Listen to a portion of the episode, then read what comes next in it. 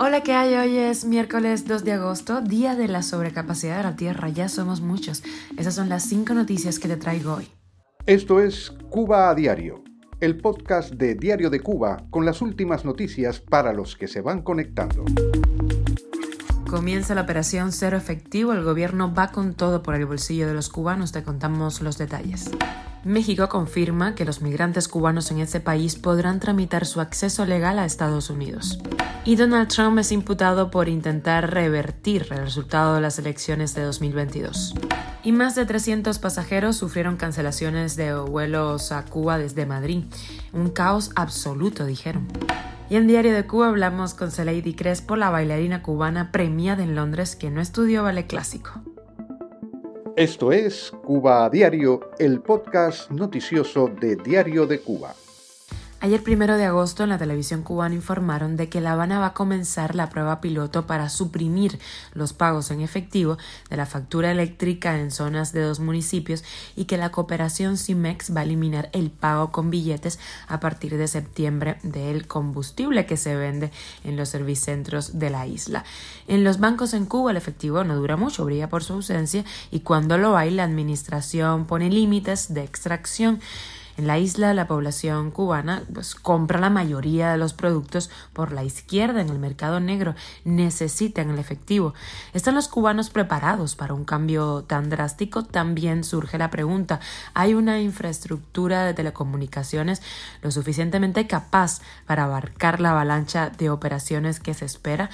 Todas las personas cuentan con medios eh, digitales para lo que se avecina, pero si el propósito de fondo de la anunciada bancarización de Cuba es obligar a las personas a depositar su dinero en las instituciones financieras estatales en las que de sobra se ha visto que no confían, estará el régimen de la isla a punto de dar otra vuelta de tuerca al paquetazo económico de la tarea de ordenamiento, controlando además qué hace cada día quién con su dinero. En esta ocasión vamos a ver si los cubanos lo permiten, estaremos muy pendientes de lo que pasa. Cuba a diario. Y noticias de migración. El presidente mexicano Andrés Manuel López Obrador confirmó eh, hoy un acuerdo con Estados Unidos para que esa nación acepte solicitudes de asilo de migrantes que ya están en México, mientras que su gobierno, o sea, el gobierno de México, instalará un espacio internacional multipropósito en el sur del país para atender a extranjeros que lleguen migrando de sus países. El presidente mexicano dice que la intención es que puedan haber opciones de trabajo, de capacitación para migrantes y al mismo tiempo que puedan hacer sus trámites para llegar a Estados Unidos, pues los que deseen hacerlo. El gobernante mexicano se refirió en su conferencia matutina al anuncio que hizo la Casa Blanca el viernes pasado cuando indicó que Estados Unidos va a aceptar peticiones de asilo de nacionales de Cuba, Haití, Nicaragua y Venezuela que ya están en México a la espera de cruzar a territorio estadounidense. Para solicitar asilo en Estados Unidos, cualquier persona debe demostrar que enfrenta persecución debido a su raza, religión, nacionalidad, opinión política, o preferencia a un grupo social o étnico específico. Tras reuniones en México entre altos funcionarios de ambos países, el consejero de Seguridad Nacional de Estados Unidos, Jay Sullivan, emitió un comunicado que llegó hasta los celulares de los migrantes que están debajo de los puentes internacionales en espera de cruzar la frontera. Estados Unidos también se compromete a aceptar referencias de reasentamientos de refugiados de personas calificadas de Cuba, Haití, Nicaragua y Venezuela que ya se encuentran en México.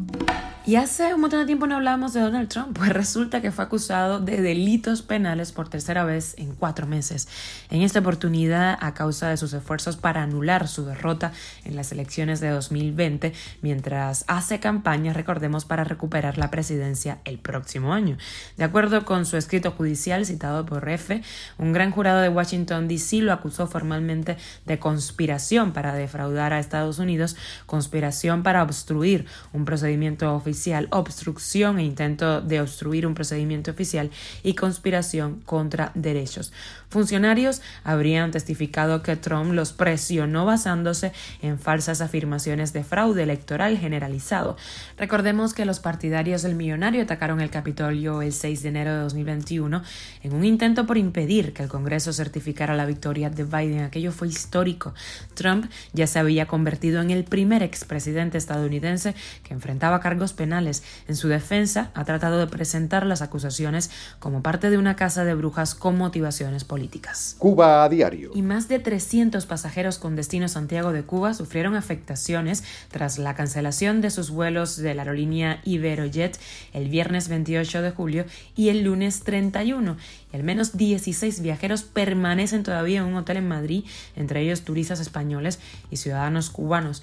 Según un reporte del canal público español Antena 3, los afectados han exigido ser recolocados en otros vuelos cuanto antes. Algunos lograron viajar, pero 16 de los afectados llevan ya cinco días varados. Muchos iban de vacaciones a ver familiares e incluso a su propia boda, así lo señaló la televisora española. Los pasajeros calificaron la gestión de la aerolínea como nefasta. Es una vergüenza, un caos absoluto, dijeron. Y en el Zoom de Diario de Cuba, ayer hablamos con la cubana Celeidi Crespo, una bailarina que desde el 2013 trabaja en la compañía Costa Danza en Londres y va y viene a Cuba. Ella recibió recientemente el Premio Nacional de Danza de Reino Unido 2023, un sueño para la bailarina que sin estudiar ballet clásico ha tenido que estar a la altura de los bailarines de Acosta Danza, con todo ese virtuosismo. Ballet clásico es la base de esa compañía.